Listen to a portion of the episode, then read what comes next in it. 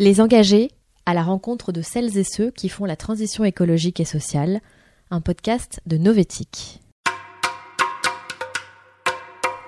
Aujourd'hui, rencontre avec Mathias, un jeune homme de 32 ans, développeur web indépendant à Lyon. Il fait partie des 150 Français tirés au sort pour participer à la Convention citoyenne pour le climat. Quand il a été appelé l'année dernière, il a d'abord cru à un canular. Aujourd'hui, il en parle comme l'expérience d'une vie. Beaucoup, je pense qu'on savait pas du tout où on mettait les pieds. Enfin, moi, clairement, je suis arrivé là-dedans, euh, devant le CESE, un peu stressé, en me disant, mais qu'est-ce que c'est que ce truc-là 150 personnes à, aérer dans un grand hall euh, euh, au Palais d'Iéna, à se regarder, à, on, se connaissait pas, donc il y a des espèces de prises de contact un peu, bon, toi, qu'est-ce que tu fais là? Bah, je t'ai appelé, ah oui, bah moi aussi. À recevoir un petit tas de documents, on hésite, on prend la température, on découvre un petit peu que effectivement ça va être, ça va être compliqué, mais en même temps ça va être intéressant. Et puis on a eu donc des sessions en plénière. Le vendredi, on a commencé à nous expliquer ce que c'était que la convention, pourquoi on était là. Donc on a commencé à y voir un petit peu plus clair. Et puis à continuer à se découvrir finalement parce qu'il y a l'aspect où on se découvre euh, en off entre guillemets, donc c'est quand on n'est pas en session de travail.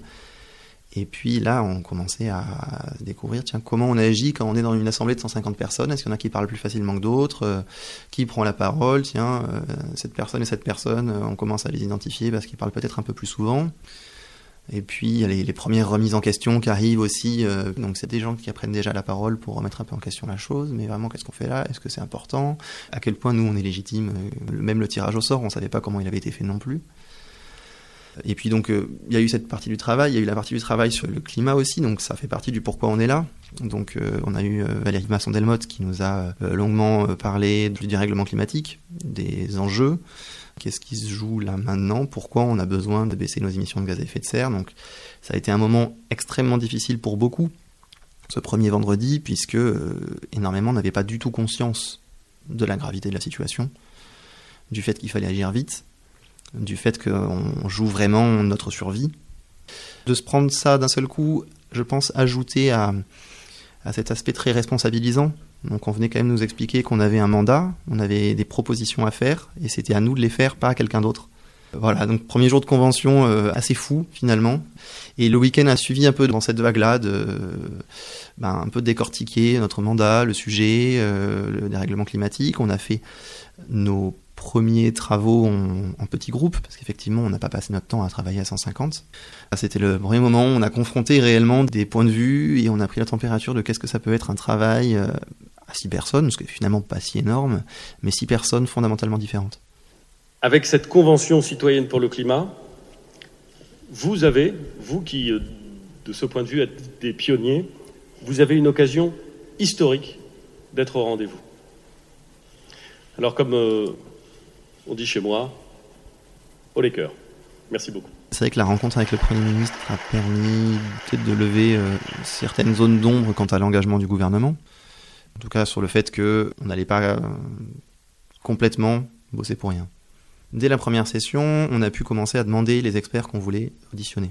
Donc on pouvait demander des experts, donc des noms en particulier, ou des experts sur un domaine. On voudrait un expert sur tel domaine, et donc là, charge au comité de gouvernance de trouver euh, les experts. Dans mon groupe qui était se déplacer, on a par exemple pu entendre euh, une tête de file d'un mouvement de gilets jaunes et un dirigeant de GPSA sur des questions donc de mobilité. Et donc euh, on a été répartis donc une trentaine environ dans chaque groupe de travail sur une thématique bien précise.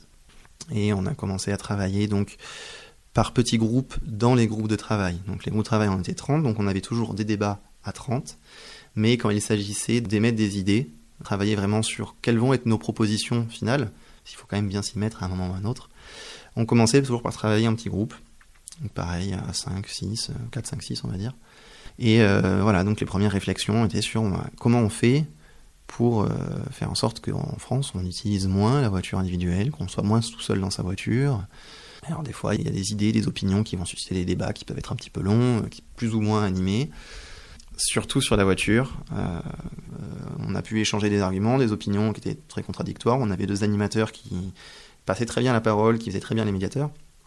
Et les débats étaient très, constructifs. Je pense à une qui vit en montagne, d'autres qui vivent à la campagne, des territoires ruraux qui sont donc les moins bien desservis et donc les plus dépendants de la voiture. Face à moi, le citadin qui a toujours vécu sans voiture, qui fait absolument tout à vélo.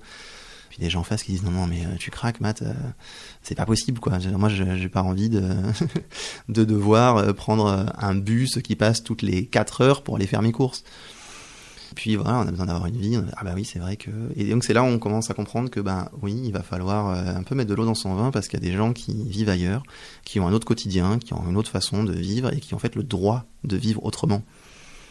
Euh, outre simplement l'emplacement géographique, euh, il y a un droit, pas un certain confort, mais un certain mode de vie qui est différent d'une autre et pour autant, il n'est pas mieux ou moins bien c'est simplement un autre mode de vie qu'il faut juste apprendre à respecter. Il faut composer avec dans euh, le fait de gérer la transition vers euh, moins de consommation d'énergie. Si j'ai pas appris grand chose sur euh, l'écologie, là où j'ai le plus appris, c'est effectivement sur la confrontation de son propre point de vue à celui d'autres points de vue et l'acceptation de ces autres points de vue. C'est-à-dire que au lieu de me concentrer euh, bêtement, euh, comme j'avais beaucoup tendance à faire avant, sur les autres ont tort, moi j'ai raison. Et ces points de vue-là, de toute façon, ils sont nuls parce que moi j'ai bien pensé à la question j'ai raison, hein, vraiment.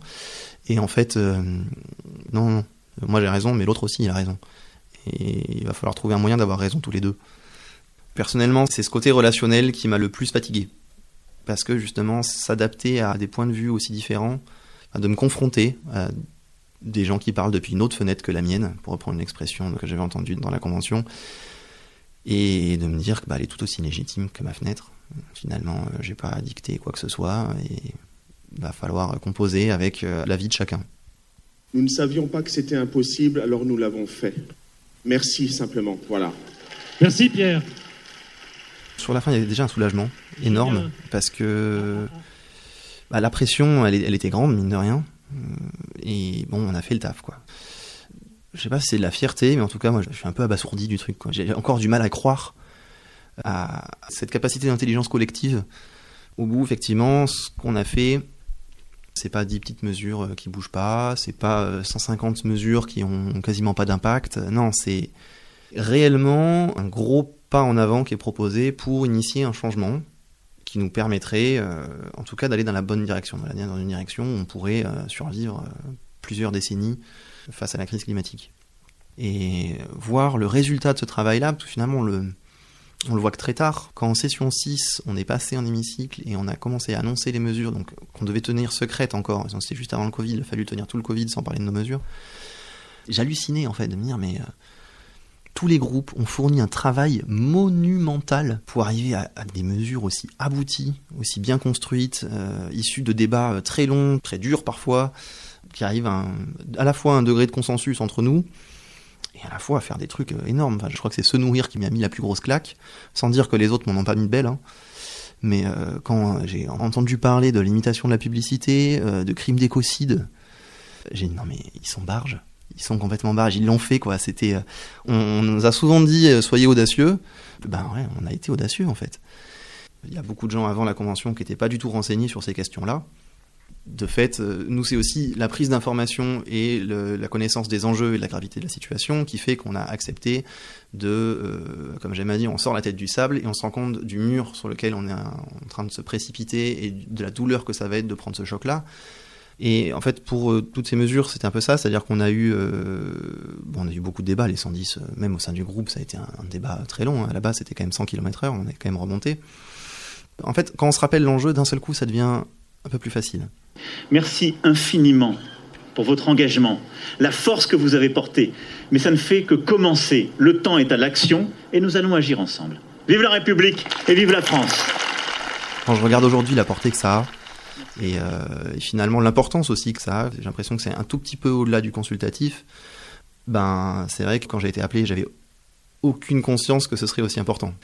Pour l'instant, euh, mon engagement, il est, euh, en tout cas au niveau de mon temps, je sais que j'ai décidé d'allouer énormément de temps au soutien de l'association, au suivi de nos mesures, à voir au plus près comment elles vont être, entre guillemets, récupérées dans le milieu politique, moi, ça m'intéresse beaucoup de suivre ça, donc euh, je vais le faire, et surtout d'être là et disponible pour en parler.